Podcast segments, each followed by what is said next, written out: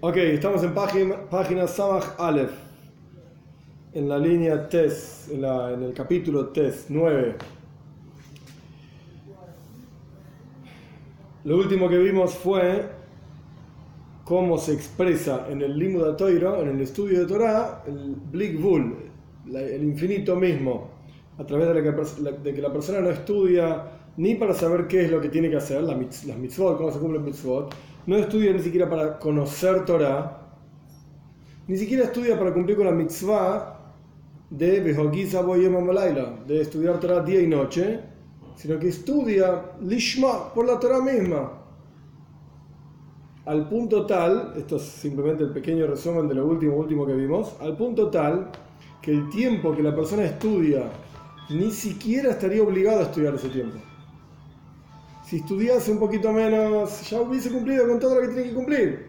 Estudió un poco más todavía, esto expresa ese Blick Bull, ese infinito, por así decir, con lo que la persona se conecta.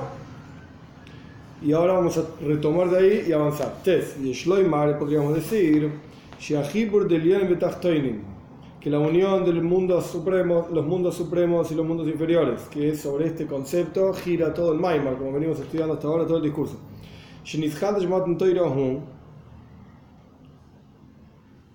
Esta unión de lo supremo con lo inferior que se renueva, que aparece a partir de la entrega de la Torah, ya lo hablamos varias veces, se revela esta unión, acuérdense que teníamos el de abajo, el de arriba, y aquello que trasciende tanto abajo como arriba, que une estas dos cosas. Y en términos bien pshutim, bien sencillos, lo espiritual y lo material, espiritual es arriba, material es abajo, y algo que trasciende tanto lo espiritual como lo material, que es Dios, el infinito mismo, que une estas dos cosas. Este punto que trasciende las barreras de lo supremo y lo inferior se expresa justamente en el estudio de Torah, en aras de la Torah misma. Este último nivel, del cual hablamos tanto en la clase pasada ampliamente y ahora en el resumen poquito. ¿Por qué justamente en este nivel se expresa el infinito de la Torah? En adición al hecho, שבכדי שיוכל להיות החיבור דליון ותחתונים, ועל ידי ביטול הגדר דליון ותחתונים, על ידי שחזר לסף שלמעלה משניהם, כאן הסעיף ד'. En adición al hecho, en adición al hecho de que para que se puedan unir lo elevado y lo inferior, lo de arriba y lo de abajo, esto se logra a través de anular tanto el supremo como el inferior, tanto el de arriba como el de abajo, y esta anulación se logra a través de la proyección del infinito mismo de Dios, que está por encima tanto del de arriba como el de abajo. Esto ya lo hablamos, el Rebe pone acá en el capítulo 4. En adición a este, a este concepto, de vuelta, para que se una de arriba y de abajo tiene que haber algo superior que trasciende tanto el de arriba y de abajo. Y el Rebe agrega, y esto lo vemos expres- expresado, como hablamos ampliamente en la clase pasada, en el hombre, cuando estudia Torah, lishma, por la Torah misma, ni siquiera por la mitzvah de, de estudiar Torah todo el día, que tiene un límite también, porque es una mitzvah, como hablamos, la, como hablamos en la clase pasada. La metzius, en la guf, tachto, en la neshama, alien.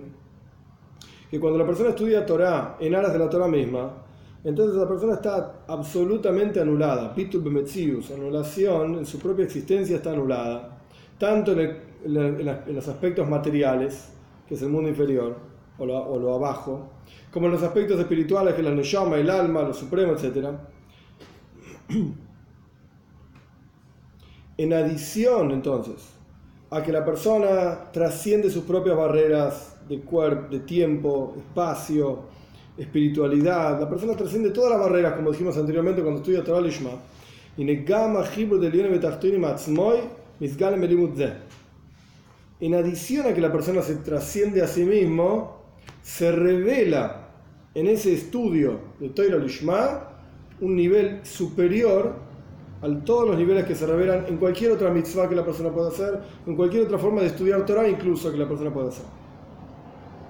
¿Qué es lo que se revela entonces? ¿Qué es lo que pasa cuando la persona estudia Torah Lishma? En adición a trascender sus propias barreras y estar totalmente entregado a Dios, porque está estudiando, eh, está estudiando, perdón, incluso cuando Dios ni le mandó a estudiar, el tipo estudia igual, en adición a eso hay algo más.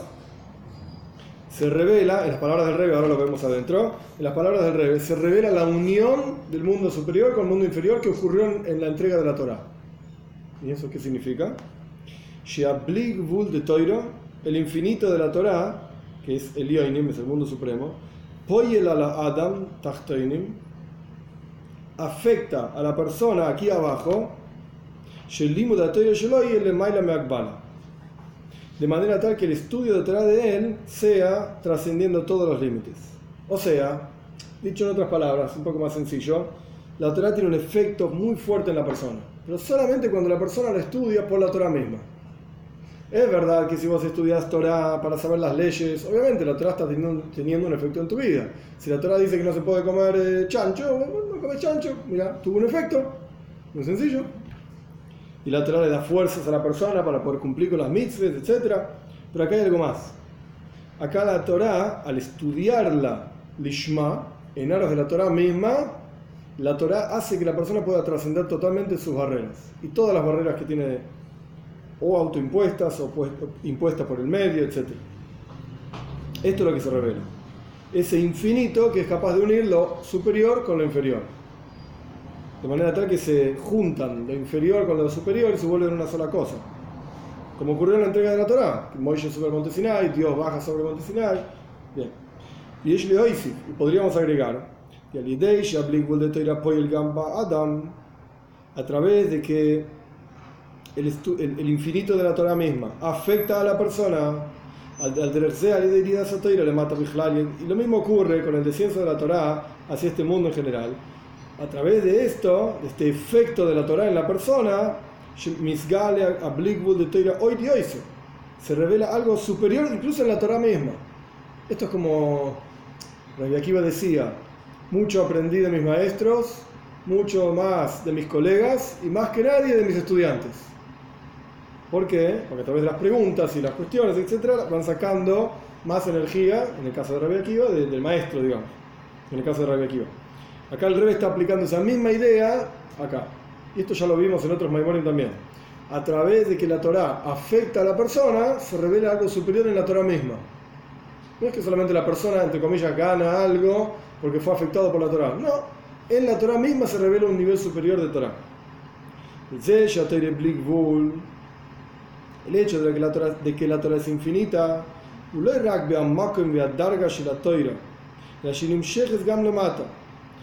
solamente, esto es complejo, el infinito de la Torah no se expresa solamente en el nivel, en la fuente misma de la Torah, sino que se proyecta ese infinito de la Torah aquí abajo también. De manera tal que incluso estando aquí abajo, se siente en forma revelada lo infinito de la Torah. Ahora explico. De manera tal que el estudio de la Torah de la persona es infinito, se vuelve en forma de infinita.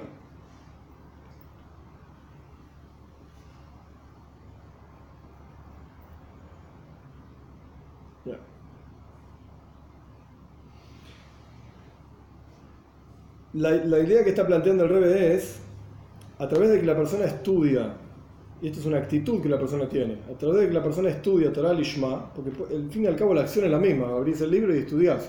El punto es la actitud que la persona tiene. A través de esa actitud se proyecta en la persona el infinito mismo de la Torah.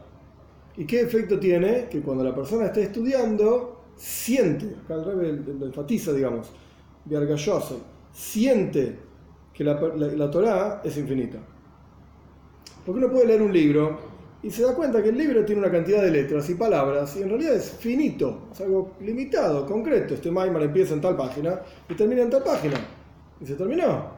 Puedes leer las notas, ir un poco más profundo, todo lo que quieras, pero se terminó acá, en esta cantidad de palabras. Después vendrá otro Maimar y otro Maimar, todo lo que quieras.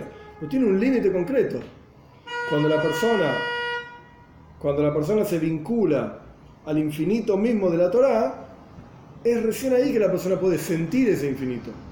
Dicho de otra manera, cuando la persona trasciende sus propios límites, si la Torah te manda a estudiar, este es el contexto sencillo de lo que el está diciendo, la Torah te manda a estudiar, como hablábamos la, la clase pasada, dos horas, si vos estudias dos horas y diez minutos, o dos minutos, no importa, un poco más, empezás a sentir el infinito de la Torah.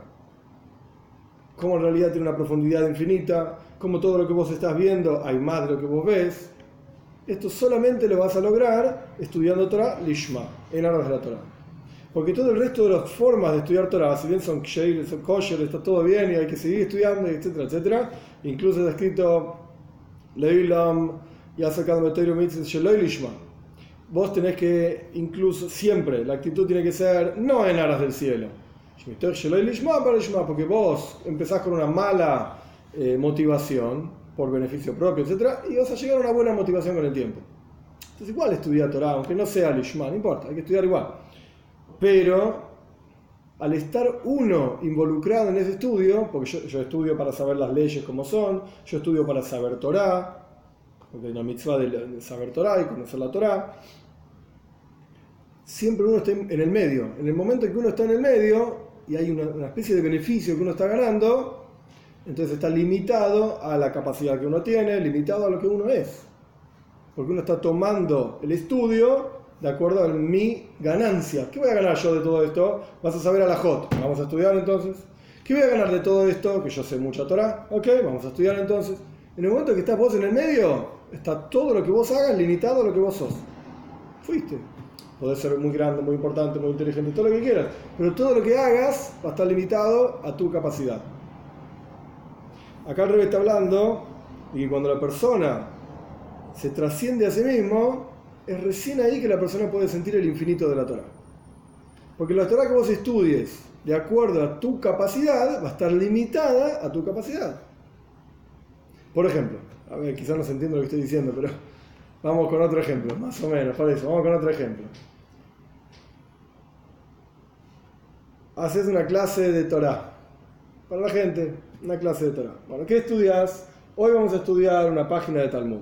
Perfecto te sentás, la gente no sabe, ok, perfecto, empezás a explicar la página de Talmud y la gente se va con algunos conceptos, algunas ideas. Pero si vos agarrás esa misma página de Talmud, como la estudian en una yeshiva, donde los tipos están, los pibes están recontra acostumbrados a estudiar, estudian con otra profundidad. Y vos, que recién empezaste, no vas a entender nada. Y es la misma página, pero no vas a entender nada. Y te digo más, esa misma página en otro nivel de estudio, qué sé yo, para rabinos o para...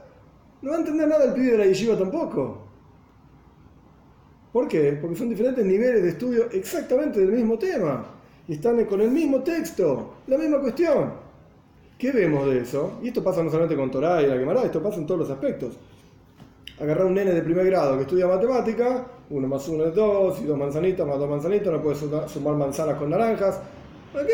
Para el primer grado está bien y el chico está estudiando matemática. No hay ningún problema. Pero agarrá ese mismo chico y ponelo en el quinto año de la secundaria, donde estudian integrales y derivadas, es la misma matemática, pero el pibe no entiende nada. No entiende nada. O porque no está capacitado, lo que sea, no, no va a entender nada. Es la misma matemática. Son sumas y restas al final. División, multiplicación, lo que sea, pero no entiende nada. ¿Por qué? Porque se estudia el mismo tema en otro nivel. Entonces no es capaz de entenderlo. ¿Por qué? Porque el chico en primer grado ataca, entre comillas, la matemática de acuerdo a su capacidad. Y obviamente los maestros, la maestra le van a enseñar de acuerdo a la capacidad de ese chico. Le van a dibujar en el pizarrón integrales y derivadas porque el chico no está listo para eso. Perfecto. Porque todo lo que nosotros hacemos, lo hacemos y limitamos esa cosa que hacemos a nuestra capacidad. Un tipo que sabe dibujar muy bien, hace un dibujo lindo. Yo que dibujo muy mal, no, ¿qué va a hacer? Me sale un mamarracho. ¿Por qué? Porque mi capacidad es esa. Uh, ¿qué pasa con la bocina? Mi capacidad es esa. Entonces yo actúo y hago todo lo que hago de acuerdo a mi capacidad. Cuando yo estudio Torah, estudio Torah de acuerdo a mi capacidad. Entonces yo estoy limitando la Torah. Entonces si yo mismo limito lo que estudio, porque mi capacidad llega hasta aquí nomás, punto, Ay, hay gente que llega hasta acá. Yo llegué hasta acá. Listo, no hay ningún problema. Hashem quiere que demos el 100% de lo que nosotros somos, no de lo que es el vecino. No importa. Entonces, yo voy a limitar la Torah que estudio a mi capacidad. Entonces es imposible que yo sienta el infinito de la Torah. ¿Qué infinito? Si mi capacidad no es infinita. Mentira. Yo soy finito. Mi inteligencia tiene un límite. Entonces, todo lo que yo estudio lo limito a mi propia limitación. Y lo entiendo de acuerdo a mis propias limitaciones. Y un tipo que está al lado mío, que es más capaz, lleva la Torah un paso más allá. ¿Estamos hasta acá?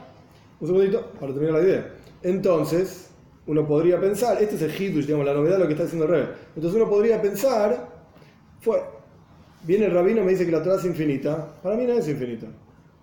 Entre comillas, es mentira. Para mí es infinita la. Si yo, si esta cosa no lo entiendo, esta cosa no lo entiendo, esto no lo entiendo, esto no lo entiendo, entonces no es infinita. Es finita. Esto es lo que yo entiendo y se acabó. Viene el y dice, no. Cuando tu actitud hacia el estudio de Torah es una actitud infinita, donde vos estudiás incluso, si ni siquiera te mandaron a estudiar, incluso si no estás obligado a hacerlo, entonces ahí empezás a sentir el infinito de la Torah. Ahí vas a sentir el infinito de la Torah. Aunque no lo entiendas, olvídalo, nunca lo vas a entender. Porque no somos infinitos, así de sencillo. Pero por lo menos lo puedes sentir.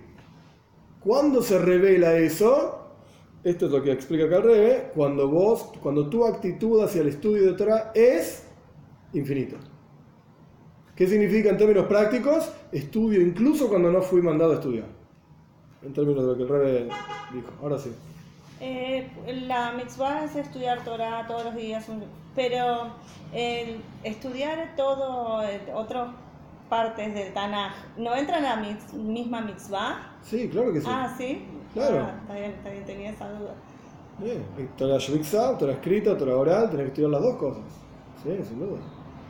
La Terrebe tiene todo un Seider, todo un orden muy detallado sobre cómo estudiar Torah. Y el Terrebe escribe que cuando uno ya estudió toda la Torah escrita, y ya la sabe bien, perfecto, qué sé yo, qué sé cuánto, como que reducís la cantidad de tiempo que estudias Torah escrita y aumentás la cantidad de tiempo que estudias Torah oral. Eso uno lo va, viste, eh, no sé, balanceando a medida que uno va avanzando. Claro.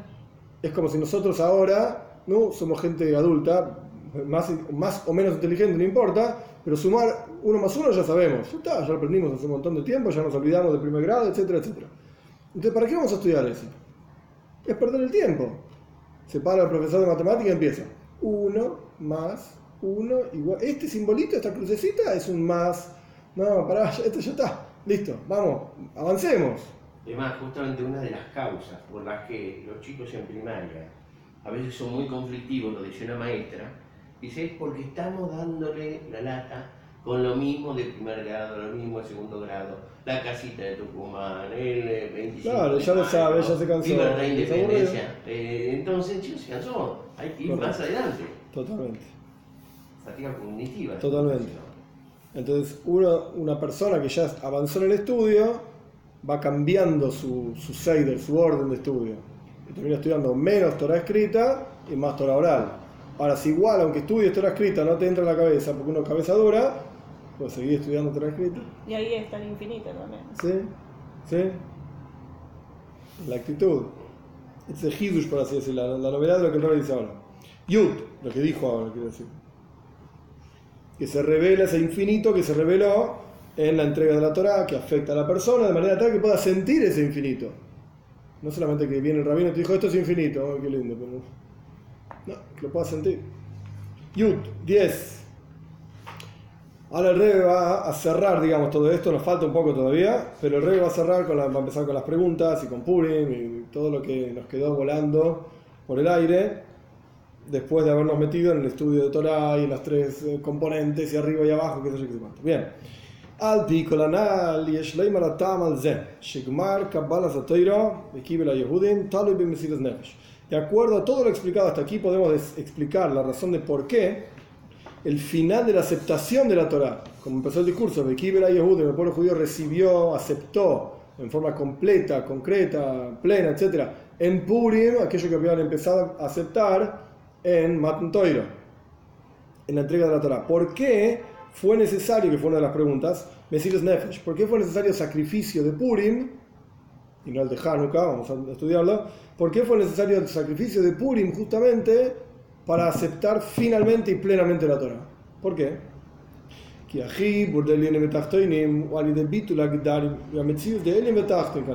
Porque la unión de lo supremo con lo inferior es, como ya fue explicado, a través de anular toda la definición de supremo e, e inferior. Chao, dejemos de lado lo supremo, no hay ni supremo ni inferior, hay infinito nada más.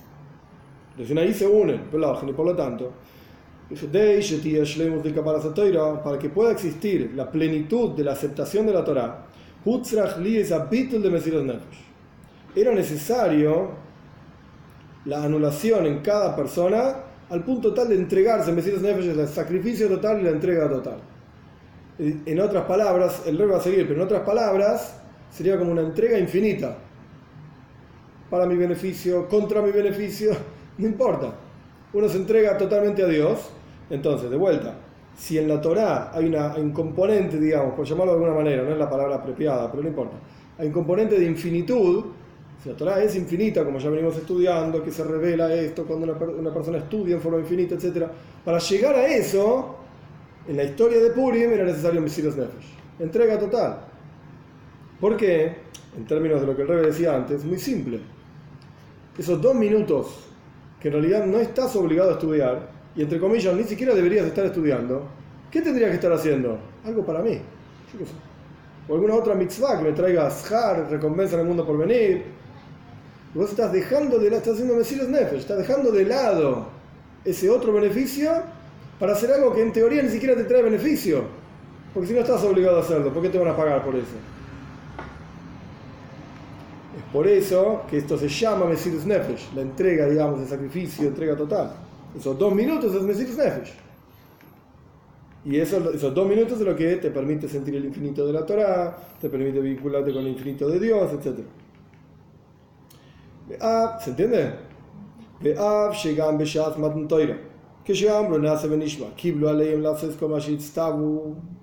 Gambe y a pesar de que en el momento de la entrega de la Torah, cuando el pueblo judío dijo, vamos a hacer y vamos a entender, en ese momento el pueblo judío aceptó hacer, cumplir con todo lo que la Torah mande, incluso si hay que tener Mesiris Nefesh.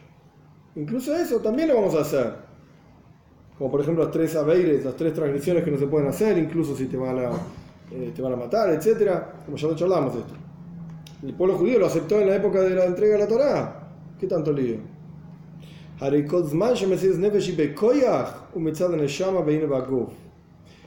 Sin embargo, a pesar de que la entrega de la Torah ya aceptamos, pero sin embargo, todo tiempo que el sacrificio está en potencial, es algo espiritual, no se expresa en el cuerpo, no bajó acá abajo.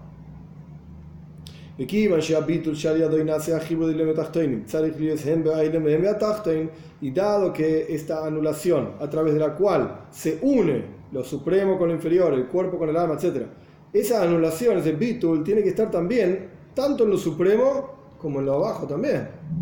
No es que el alma tiene que estar anulada a Hashem, entregada a Hashem, lo que sea. No, el cuerpo también. Lagen, por lo tanto, Ashleimus de Kabbalah Satoira Tluya Nevesh Bepoyan la plenitud de la aceptación de la Torá depende del sacrificio y la entrega absoluta en la práctica, concreta, no en potencial. Yo me comprometo a hacer todo lo que tenga que hacer, incluso si me, va a ir, si me hace mal. Pero no me hace mal, así que está todo bien. No, no hay que te haga mal. En el momento que te hace mal, es que se revela realmente que lo aceptaste. Ahora, es verdad, sí, mira. Mira cómo está sufriendo y le hace igual. No digo que hay que sufrir con la toira, no, es, es un ejemplo nada más. El pueblo judío aceptó en la entrega de la Torá, vamos a hacerlo incluso si tenemos que morir por, la, por ella. Pero no nos morimos, está todo bien, seguimos vivos. Solamente en Purim, cuando sí era muerte, ah, ahí sí evidentemente lo aceptaban. Ahí sí plenamente lo aceptaban. Que a porque el sacrificio en la práctica, en forma concreta, es cuando tiene que ver con el cuerpo y el alma animal. O sea, la persona se muere. Eso es sacrificio, que la persona se entregó totalmente a Dios. Si no es en potencial, bueno, yo estoy listo para sacrificarme, pero en el momento que lo tenga que hacer no sé si lo voy a hacer. Sí, estoy listo, levanto la mano, pero no estoy seguro. Solamente cuando en la práctica hay que ir a hacerlo, es que uno está seguro que realmente lo aceptó. Y al Pisei Yuban, ¿se entiende hasta acá? Y esto pasó en Purim. En Purim estaba en juego, digamos, la vida concreta, material, física del pueblo judío el Pisei Yuvan Gamamaila de Mesías Neves de Purim al Mesías Neves de Hanukkah. De acuerdo a todo esto, vamos a entender la virtud en la entrega del pueblo judío, el sacrificio del pueblo judío en Purim, en la historia de Purim, frente al sacrificio del pueblo judío en la historia de Hanukkah. כי גם המסירת נפש בפועל היא בעיקר בצד הנשמה. אלא שהמסירת נפש הנשמה פועלת גם בהגוף ובנפש הטיביס. Ya dijimos que la, entrega, el sacrificio en la práctica en forma concreta es principalmente desde la perspectiva espiritual. El alma está lista para hacer cualquier cosa por Dios. Pero no alcanza solamente esto, como venimos explicando, sino que el sacrificio tiene que ser también de manera tal que el alma afecte al cuerpo y afecte al alma animal. O sea, acá abajo, el sacrificio concreto, eso es el verdadero sacrificio.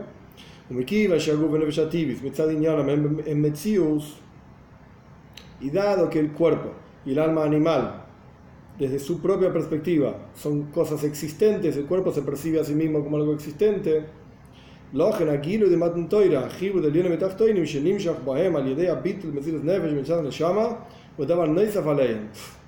es una frase difícil.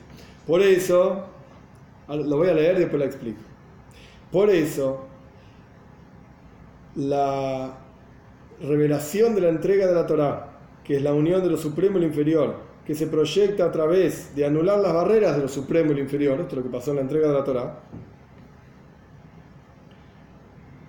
dado que fue algo que vino mitzada neshama, dice el desde lo espiritual, es como algo agregado al cuerpo.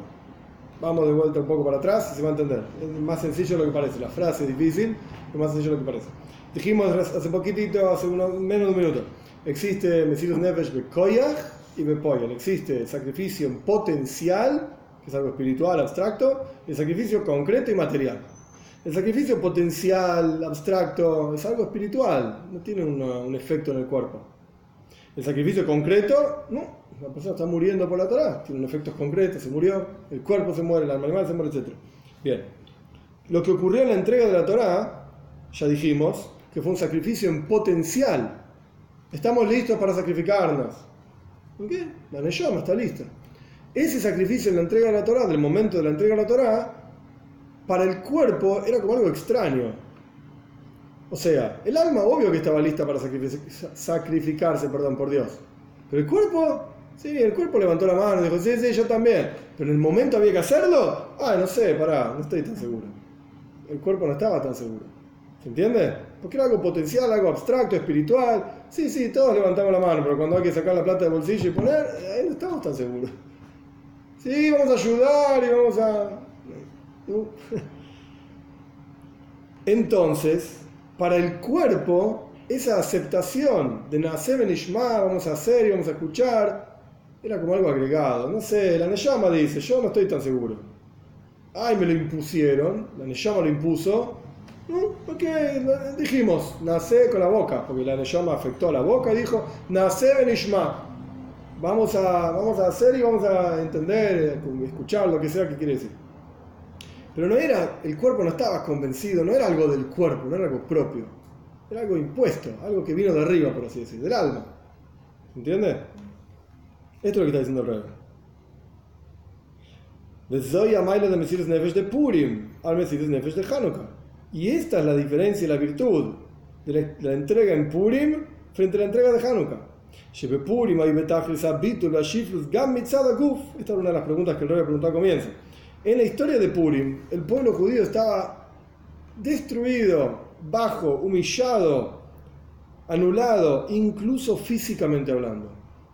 Entonces ahí cuando el cuerpo dijo me sacrifico, lo aceptó el cuerpo mismo, no, era, no venía del alma. El cuerpo lo aceptó. Porque estaban físicamente hablando, hablando tan humillados y tan bajos que fue el cuerpo el que aceptó el sacrificio. No era algo potencial, era algo concreto, pleno en el cuerpo. Si no se sacrificaban, morían. Era algo concreto. Pero después de, ¿en qué momento, en el tercer día del ayuno, sucedió todo eso? ¿Sucedió qué? Que, que el cuerpo se da... No, no, el ayuno fue en, en Nisan, no, nada que ver. No, fue casi un año antes de los tres días de ayuno. Por eso. Casi un año antes. Después, el 13 de Adar, un año después de toda la historia del ayuno, el 13 de Adar, es que la persona, la gente tuvo que salir a la calle con las espadas y, protegerse.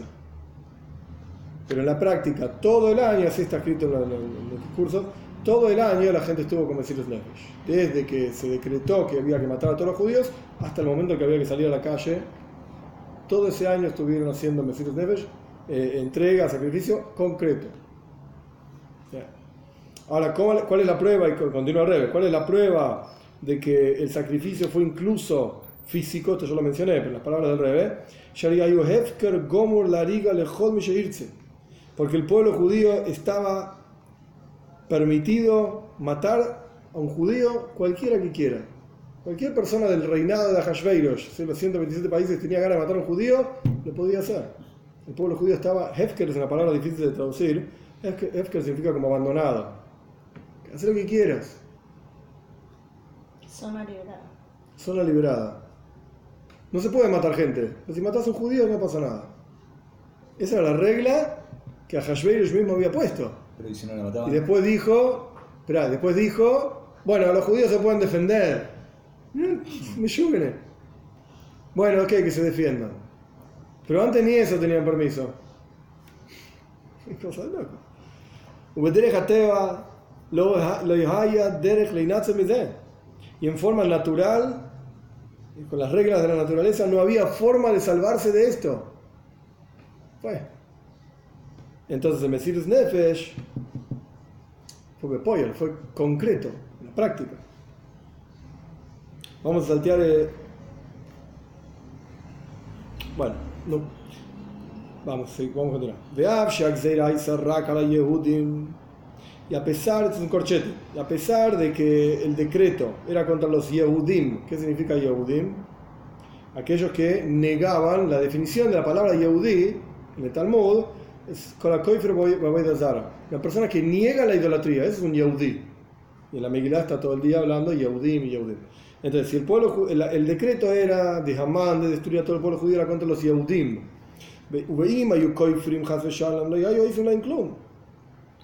Y si el pueblo judío negaba a Dios, Dios libre y guarde, bueno, aceptamos arrodillarnos a la idolatría, a mano, a quien sea, no les hacían nada.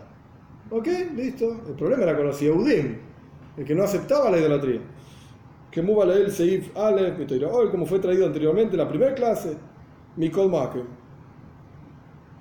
Entonces aparentemente no eran, no estaban, no era zona liberada. Solamente los Yehudim eran zona liberada, el resto no. Entonces sí había forma, en forma natural, entre comillas, de, de zafar. No, arrodillate, ya está.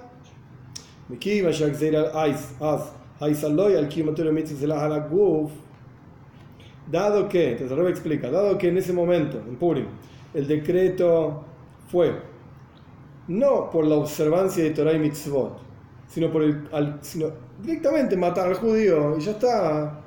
No porque cumple Torah y mitzvot, lo queremos matar y ya está, otra cosa. Claro, y que le Abed B'Shalom, como dice la Megilá, matar y destruir, etc. Dios libre guarde. Ninxa, entonces surge. Sheagufim Shelaem Ayu Az Betachlis Ashifus. Ellos, físicamente hablando, en ese momento estaban totalmente humillados. De Kasherak Zeira y a la Torah en mitzvahs, porque cuando el decreto se trata de un decreto contra las mitzvot, contra la Torah de las mitzvot, como, como de Hanukkah, como la historia de Hanukkah, Como ya estudiamos muchas veces. El decreto era hacernos olvidar la Torah de Dios, hacernos olvidar las leyes de Dios. O sea, los griegos no estaban en contra de que cumplamos Torah y mitzvot. Ponete tefil, haz lo que quieras. No digas que es algo divino, que vino de arriba. Esto no, no existe Dios. Por lo sumo existen muchos, como decían los griegos. El problema era ese. Esa era la historia de Hanukkah. El decreto era contra la Torah y las mitzvot. Shebeim yekaim Torah mitzvot y argu oisel. Si el tipo cumplía Torah mitzvot, en la historia de Hanukkah lo mataban. Azai entonces, Haguf, el cuerpo, mitzad no viene que Efker. El cuerpo por sí mismo no es zona liberada, no es Efker. No es que los griegos decían, se puede matar judíos. No, si ves un tipo cumpliendo una mitzvah, matalo. Es la diferencia. Los griegos, eh, simplificando la cuestión, eran como más, eh, más humanísticos, más humanistas, no sé cómo se dicen. Respetaban- humanitarios. humanitarios, respetaban la vida. Estamos en contra de tus principios y tus valores. Entonces, si vos te aferrás a tus valores, chao, te matamos. Esto no es aceptable. Pero si vos dejás de lado tus valores, está todo bien, decían los griegos. No hay ningún problema. Vení, helenizate, cree en nuestros dioses y hace nuestras cosas, está todo bien. Entonces no es que los griegos decían, vamos a matar gente. No les interesaba el tema. Les interesaba helenizar, civilizar a su forma, etc. Eso les, interesa- les interesaba. Les interesan cuando su civilización es Sí. enorme. Correcto. Ahora, con esto lo que vemos es, es que el cuerpo del pueblo judío, los cuerpos mismos en la historia de, de Hanukkah, en la historia de los griegos, etc., no era Hefka. No estaba permitido matar gente. ¿Qué te pasa? Somos morales, civiles, civilizados, etc. No vamos a matar gente. Ah, y vos estás en contra de nuestros valores, te matamos. Ok, más lógico, digamos. La historia de Purim no era así.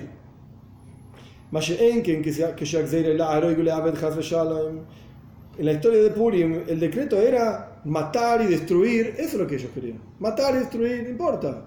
Cumple mitzvah, no cumple mitzvah, no me importa nada. Matar y destruir. Solo que uno podía salvarse de ese decreto de matar y destruir, que esencialmente se aplicaba a todos los judíos. Ah, si este niega que hay un Dios, este puede zafar. Pero esencialmente querían matar a todos.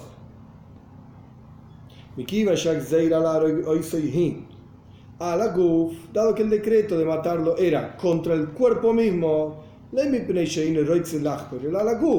el decreto esencialmente era matar a todos los judíos, pero había una forma de zafar. En Hanukkah no era así. El decreto era matar a aquellos que cumplen Torah mitzvot, no a los judíos. Entonces, en la historia de Purim es, sutil la diferencia, es muy, es muy sutil. ¿Dónde está lo principal? En la historia de Hanukkah, voy a terminar la traducción, perdón. El cuerpo en la historia de Purim por sí mismo era Hefker, era zona liberada. En la historia de Hanukkah, el decreto era contra la Torah. En la historia de Purim, el decreto era contra el cuerpo. El resultado parece, parece parecido, no sé, suena parecido. ¿Por qué? Porque la historia de Hanukkah, si el tipo dejaba la Torah, no lo mataban. Si el tipo cumplía la Torah, lo mataban. En la historia de Purim vemos lo mismo. Si el tipo dejaba la Torah, no lo mataban. Si el tipo cumplía la Torah, lo mataban. Es la misma cuestión, el mismo resultado. No, dice el rey. Hay una diferencia sutil. ¿Dónde estaba el énfasis? En la historia de Hanukkah el énfasis estaba en lo espiritual, en la Torah. Eso es lo que nos molesta. La Torah de Hashem, Toirasejo, tu Torah, la Shkihom Toirasejo, los griegos querían hacernos olvidar tu Torah, le abríramos Retzenejo, decir que las mitzvot no son divinas. El problema era con la cuestión mitzvah. Solo que, bueno, un ejército conquistador, y bueno, ¿qué va a hacer? Este tipo que matarlo, lo matamos. Pero el problema era la mitzvah, la Torah, Dios. Esto no nos gusta. Las motivaciones por las cuales se servía a Dios. Sí. Ahora viene la historia de Purim era totalmente diferente. Yo quiero matar judíos. Esto es lo que a mí me interesa. ¿Por qué? Eh, me molesta que, que no aceptan que, que, hay idolatría. Y si este acepta que hay idolatría, bueno, ese es zafa. Es al revés. Yo esencialmente quiero matar a todos bueno, este tipo se arrodilló a mi ídolo, lo que sea, este zafó. Estoy dejando que no era así. Yo no quiero matar a nadie, decían los, los, griegos. No me interesa matar gente. Bueno, pero este tipo es insoportable. Dice que hay un solo Dios y cumple mitzvot porque Dios se las dio. A este tipo lo matamos. Pero esencialmente el problema es las mitzvot. En Purim no. Quiero matar judíos. Bueno, este zafó. Es al revés. Parece lo mismo. ¿No lo ves? y por eso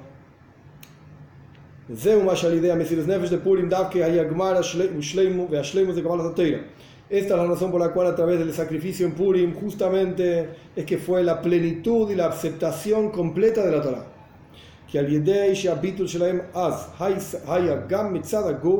Porque dado que la anulación en la historia de Purim era también desde la perspectiva del cuerpo, porque los, eh, la historia de Purim, Haman quería matar al cuerpo a todos los Yehudim, etc. Como fue explicado. Por eso el pueblo judío estaba preparado, ya en recipientes adecuados para la revelación de la esencia misma de la entrega de, Hashem en la entrega de la Torah, tanto de lo espiritual como de lo material. En la historia de Hanukkah, no, era, fue más espiritual la cosa. La historia de Purim fue más material, más concreta. Es por eso que justamente en Purim es que el pueblo judío acepta plenamente la Torá y se revela la esencia misma de la Torá, como fuimos explicando anteriormente, el infinito de la Torá, etc. Y podremos decir que esto también es lo que está escrito en el discurso del Rebe, sobre el cual estaba, del Rebe anterior, sobre el cual está basado este discurso que en la, época, en Purim, del decreto de destruir y matar, etcétera, a todos los judíos, el pueblo judío estaba humillado totalmente, incluso materialmente hablando.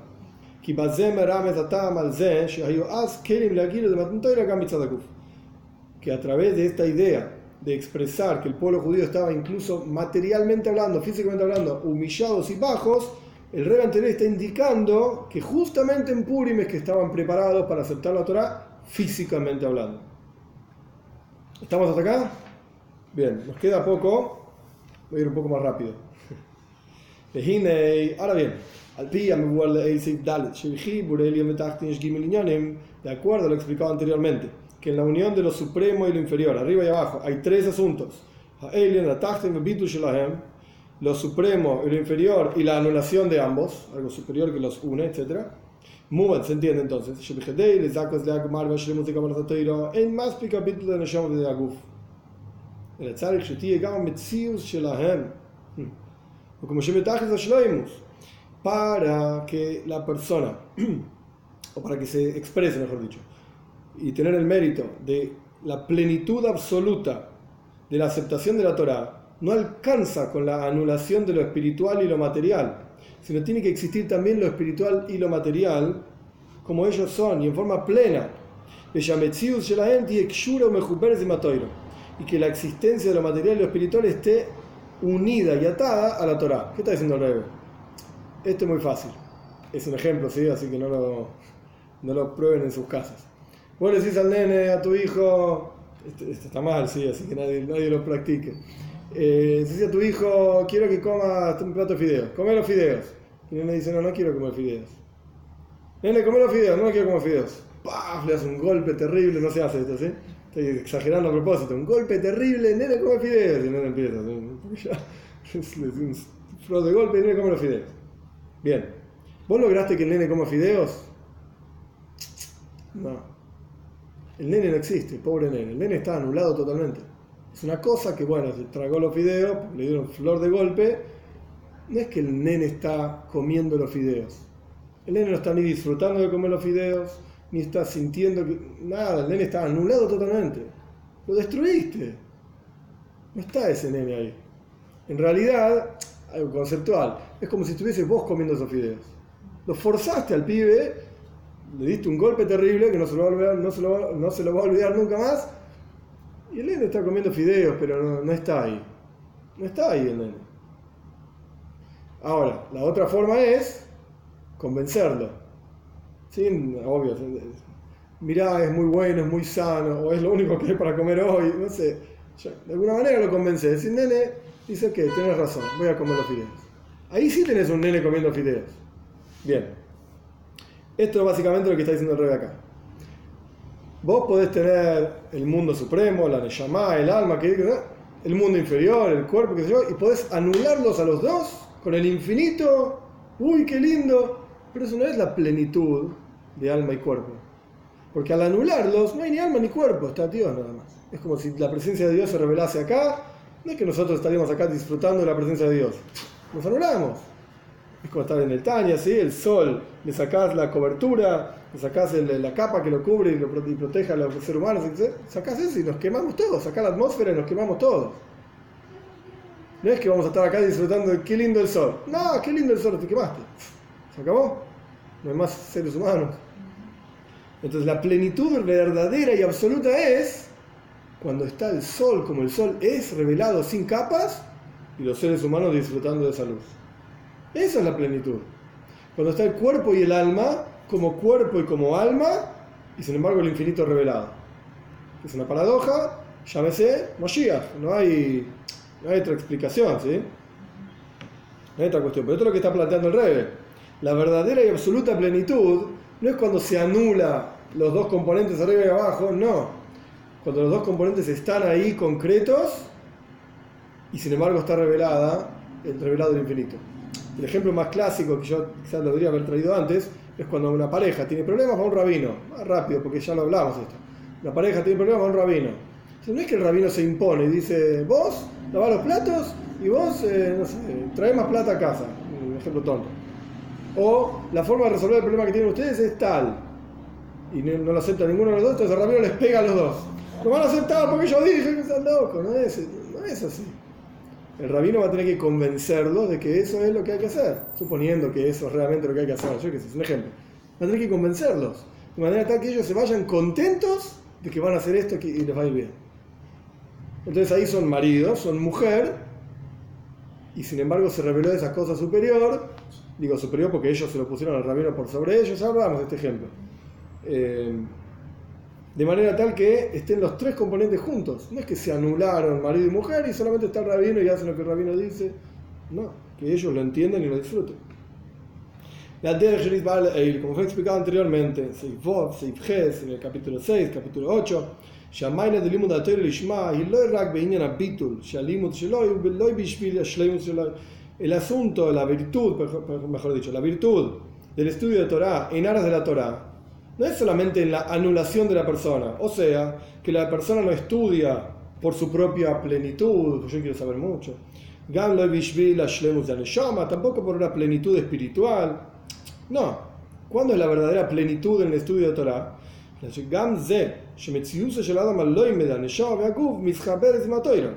Cuando el tanto lo espiritual y lo material de la persona se unen a la Torah, pero continúa existiendo lo espiritual y lo material de la persona. Que a través de este tipo de estudio, esta motivación en el estudio, la persona sale de sus límites y se eleva al infinito mismo de la Torah, y como habíamos hablado, puede sentir incluso el infinito de la Torah. ¿Se entiende? Estoy yendo demasiado rápido. Bueno. Y podríamos decir, de de de de las preguntas del rey. Podríamos decir que esta es la razón por la cual en el discurso del, del rey anterior trae que el despertar del sacrificio del pueblo judío en la historia de Purim fue a través de Mordechai. ¿Por qué? Mordechai era el Moshe, el líder de su generación. El estudio de Torah de Mordechai mismo, él, Mordechai, al ser el Moishe, al ser el líder de su generación, estaba en un nivel espiritual totalmente elevado, súper elevado, pleno y a través de que Mordejai instó al pueblo judío a estudiar Torah con sacrificio, y en particular Mordejai que era el líder de la generación, Andrés Moishe, similar a Moishe, que desde él, desde Moishe, desde Mordejai se proyectaba en todo el pueblo judío. Entonces, Mordejai, a través de despertar, instar a la gente a estudiar con sacrificio, Baem proyectó en ellos no solamente la anulación, la gama ilu y del como shleimus de Adam, shleimus de Aguf. Proyectó en todos los Yehudim que el estudio de Torah de ellos sea no solamente espiritual, no solamente material, sino que ambas cosas, la plenitud de lo espiritual y lo material. Por eso el rey anterior mencionó que todo esto se logró a través de Mordejai. ¿Qué me importa, ¿Qué importa quién lo logró? El punto es que se logró. Se lo dice, no. Porque Mordejai era el líder de su generación. Y él, el estudio de él era en este nivel. Entonces él fue capaz de proyectar esto en todo el resto de los Yehudim. Y al Pizé continúa con el resto de las preguntas.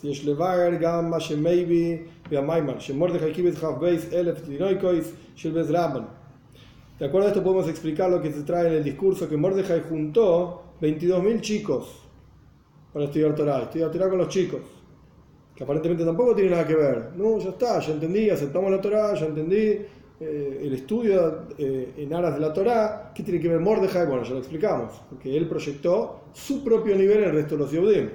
¿Y a mí qué me importa que juntaba chicos para estudiar? Kimai, la Torah, y Beikar Betinoikes Esto es hermoso. Porque esta virtud en el estudio de Torah estudiar Torah por la Torah misma, la encontrás fundamental, principalmente perdón, en los chicos, no en los adultos. Esta idea de la plenitud espiritual y material se encuentra principalmente en los chicos. ¿Cómo es? Esto lo vamos a entender. Al Pima Razal, nuestros sabios dicen, el mundo entero, dicen nuestros sabios, se sostiene por el aliento del estudio de los chicos, de ¿no? Por eso sostiene el mundo entero. Marley, continúa el Talmud diciendo, Marley, Rapapa le abaye, Lidi Bedit Homai, Rapapo le preguntó a Abaye, eran dos sabios, ¿no? ¿Y vos y yo?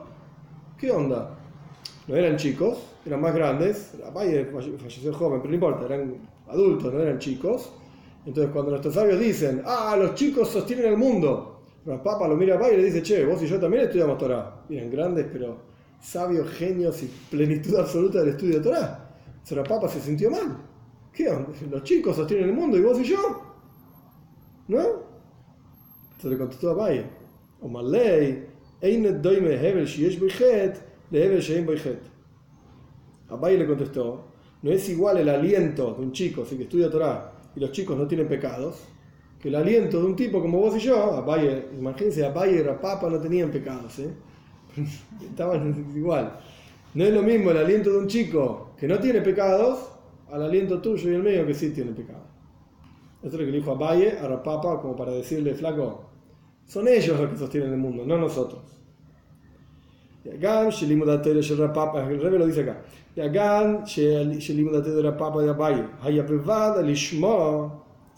A pesar de que es obvio que el estudio de Rapapo y Abaye era con seguridad, el pone privado. Lishma eran alas de la Torah, ¿qué te pasa? Gente extremadamente elevada. En los niveles espirituales más elevados. Belim da Torah de Tinekes y Bezraban, un mitzad de ir a Sarretzua. Y el chico, esto se está traído en el en diferentes lugares. Y el chico, ¿por qué estudia Torah? ¿Por qué lo manda? el chico quiere la escuela? Ningún chico quiere la escuela, quiere jugar todo el día en casa. ¿por qué el chico va a la escuela? Porque la mamá, papá dicen, no, tenés que ir a la escuela. En las, palabras exactas, y no malinterpreten, no, es así, pero así está escrito acá. ¿Por qué los chicos estudian? Ir a porque tienen miedo del látigo. O porque piensan que Dios los va a castigar si no estudian. O porque papá y mamá, el latigazo, tenés que estudiar, ¿qué te pasa? Es un chico. Obvio que de vuelta, no es así, no es literal. El punto es que el chico no es que dice estudia Torah por las, en aras del cielo y la infinitud de Dios y la infinitud de la Torah. El chico estudia Torah porque estudia Torah. Lo mandaron a la escuela. Y al mismo nivel lo mandás a otra escuela y estudia otra cosa. no es que no entiende todo esto que nosotros estudiamos. Entonces, ¿cómo puede ser que el estudio de un chico que estudia porque los padres lo mandan a la escuela es superior al estudio de Abaye y Rapapa? No tiene sentido. Afalpiken, sin embargo, hay una virtud en el aliento de los chicos que estudian Torah. Y justamente por este aliento de los chicos es que el mundo entero se sostiene. ¿Cuál es la ventaja? ¿Cuál es la virtud? sabido la explicación de esta cuestión. La virtud de los chicos estudiando Torah es desde la perspectiva de sus almas. El alma de los chicos está más cercana a Dios. Medio de la perdón porque hace poco vinieron del mundo espiritual. El chico, Payo, en términos bien sencillos, nació mucho tiempo después que vos, por eso es el padre, la madre, lo que sea, nació mucho después que vos. Quiere decir que su alma está en este mundo hace menos tiempo. ¿Sí? Sencillo. Entonces, espiritualmente hablando, tiene una ventaja por sobre vos. Tiene menos, entre comillas, suciedad y errónea y oscuridad, oscuridad perdón, de lo que pasa en este mundo. Eso espiritualmente hablando. Ven mitzada guf. Y también el cuerpo de ellos, no fue, no se, no se volvió tan ordinario comiendo, bebiendo y con pasiones. El chico no tiene tantas cosas como el adulto. El adulto tiene cada stick, cada tontería y cada... El chico no lo tiene. Está bien, los chicos también les gustan cosas. Está claro, le da chocolate y come chocolate hasta que se pachó. Porque no pudo parar. Ok, los chicos también tienen sus cosas, pero el adulto es mucho peor. Mucho peor. Más pasiones, porque conocemos más cosas que los chicos, eh, y mucho más fuertes. Mucho más fuertes. Porque me vuelve más como está explicado en otro lugar ampliamente. Entonces, tanto espiritualmente hablando como materialmente hablando, los chicos tienen ventajas sobre los adultos. Y al Pisei y de acuerdo, de acuerdo a esto podemos decir la razón por la cual el rey anterior trae en su discurso que Mordejai juntó a 22.000 chicos para estudiar Torah, es para explicar que en el estudio de Torah de aquel, de aquel momento en Purim, en la época de Purim.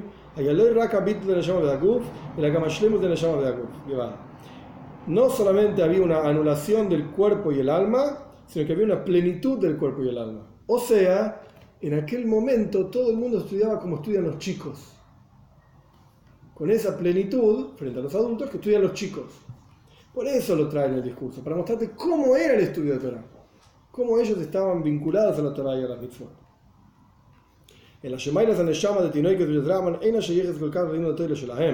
Solo que, el rey pone entre corchetes, la virtud espiritual, uy, está, la virtud espiritual de los chicos eh, bueno, la virtud espiritual del estudio de Torah, perdón, la virtud espiritual de los chicos no tiene tanto que ver con el estudio de Torah de ellos.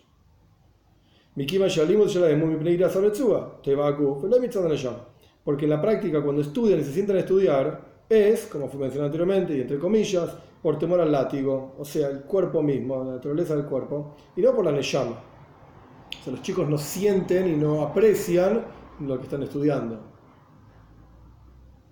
Porque están estudiando, porque me mandaron a la escuela. El chico no lo siente eso. Nosotros que somos adultos decimos, ay, mira qué lindo el chico estudiando. Y es más elevado y más espiritual. El chico en su mundo no lo siente eso. Tampoco tiene sacrificio por estudiar Torah, que no, está este, este componente. Por eso el Rebe trae, el Rebe anterior trae en el discurso que el estudio de los chicos era a través de Mordejai.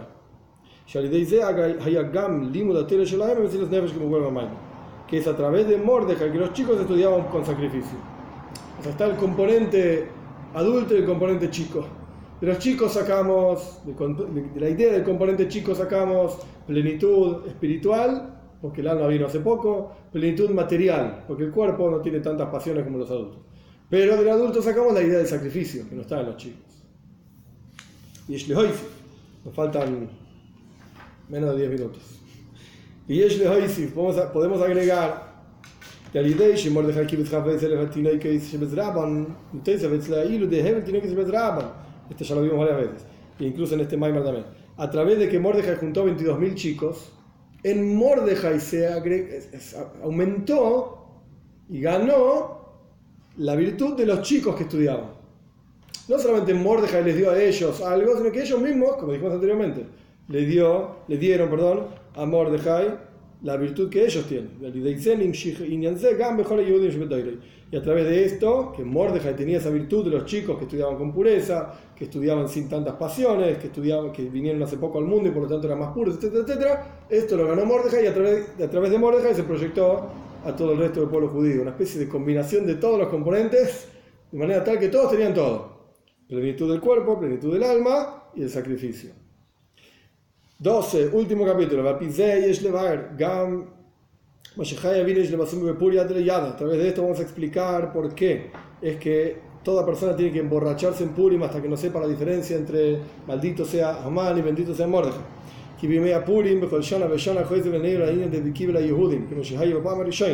Porque en los días de Purim se vuelve a despertar este asunto de los judíos aceptaron, que es una aceptación plena con el cuerpo, etc., como fue en la primera vez de Adraba, de Malim todo lo contrario, más elevado todavía de lo que fue la historia de Purim mismo. Vamos a saltear el corchete de fondo. Bueno, vamos a leer el cochete y avanzamos. Eh, podríamos agregar, la novedad de Purim al respecto de la entrega de la Torah es en dos asuntos.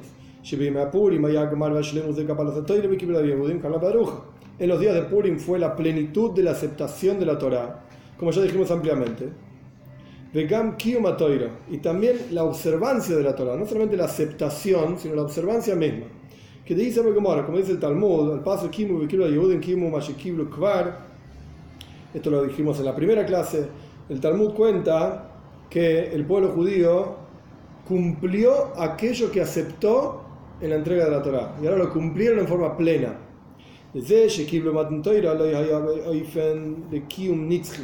Aquello que el pueblo judío aceptó en la entrega de la Torá ¿Se acuerdan que dijimos que Dios puso una montaña encima de ellos y los forzó, etcétera? Esta aceptación no fue de manera tal que iba a ser eterna. Porque vemos que cuando el pueblo judío hace el, el pecado del becerro de oro, se termina sacando unas coronas que Dios les había dado en la entrega de la Torá. Ahora no voy a explicar todo el asunto porque no da el tiempo. Pero el punto es, vemos que hubo un descenso en el nivel espiritual del pueblo judío, tras el pecado del becerro de oro. Ubimea Purim, muchos años después, en la historia de Purim, Ksiv, Ubimea Purim a lo yabru, lo yasub Está escrito que estos días de Purim no van a pasar nunca y su recuerdo nunca va a quitarse, digamos, de la descendencia del pueblo judío. Evidentemente en Purim hubo algo que hizo que esa aceptación, por un lado, y esa observancia, por el otro, sea eterna.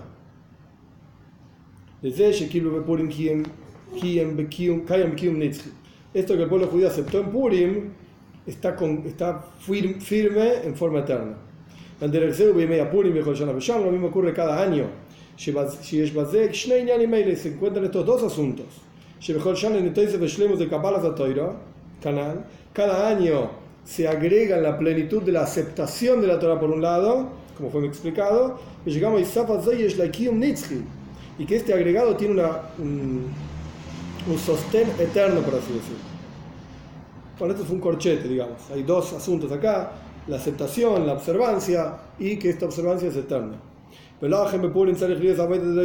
eso es que en Purim tiene que estar este trabajo espiritual más allá de lo que uno sabe, emborracharse para ir más allá del intelecto, etc. El lo pone en salirse de sí mismo. ¿Por qué?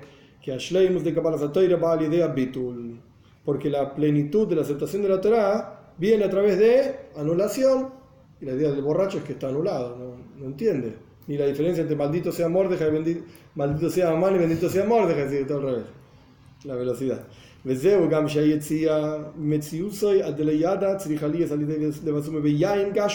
Por eso es que este salirse de sí mismo, hasta que uno pierde la conciencia de bendito sea uno, maldito sea el otro, etc., tiene que ser con vino, en forma de borracho. ¿Por qué? Que habitul de Purim es gam mitzada guf porque la anulación de Purim tiene que ser también desde parte del cuerpo. El rey no lo pone acá, pero en Hanukkah se dice Halel. En Purim no se dice Halel. ¿Por qué? Porque Hanukkah era la perdición espiritual del pueblo judío. O sea, que alabar a Dios. En Purim era la perdición física del pueblo judío. Vienen estos sabios y dicen, ¿sabes qué? Emborrachate. Dice, eh, qué bestia, el rabino ahí borracho. El punto es que el cuerpo mismo se salga de sí mismo que es todo lo que fue explicado ampliamente, ir por encima de las limitaciones del cuerpo, el tiempo, el espacio. De este asunto de Purim, de ir más allá de, la conciencia, etc., se proyecta la fuerza para todo el año. Que los asuntos del cuerpo no, no ocupan un espacio frente a la persona. Que no sea importante lo que pasa con el cuerpo. Comió, no comió, durmió, no durmió, no, no es el punto. El cuerpo no es lo que importa obviamente el cuerpo tiene que participar también, que es todo lo que el Rebe está explicando ¿sí? ampliamente. El punto es que uno no se detenga en las limitaciones del cuerpo. Automáticamente no va a haber ningún problema, ningún impedimento desde la perspectiva del cuerpo para que la persona estudie Toiro, porque no le importa lo que pasa con el cuerpo.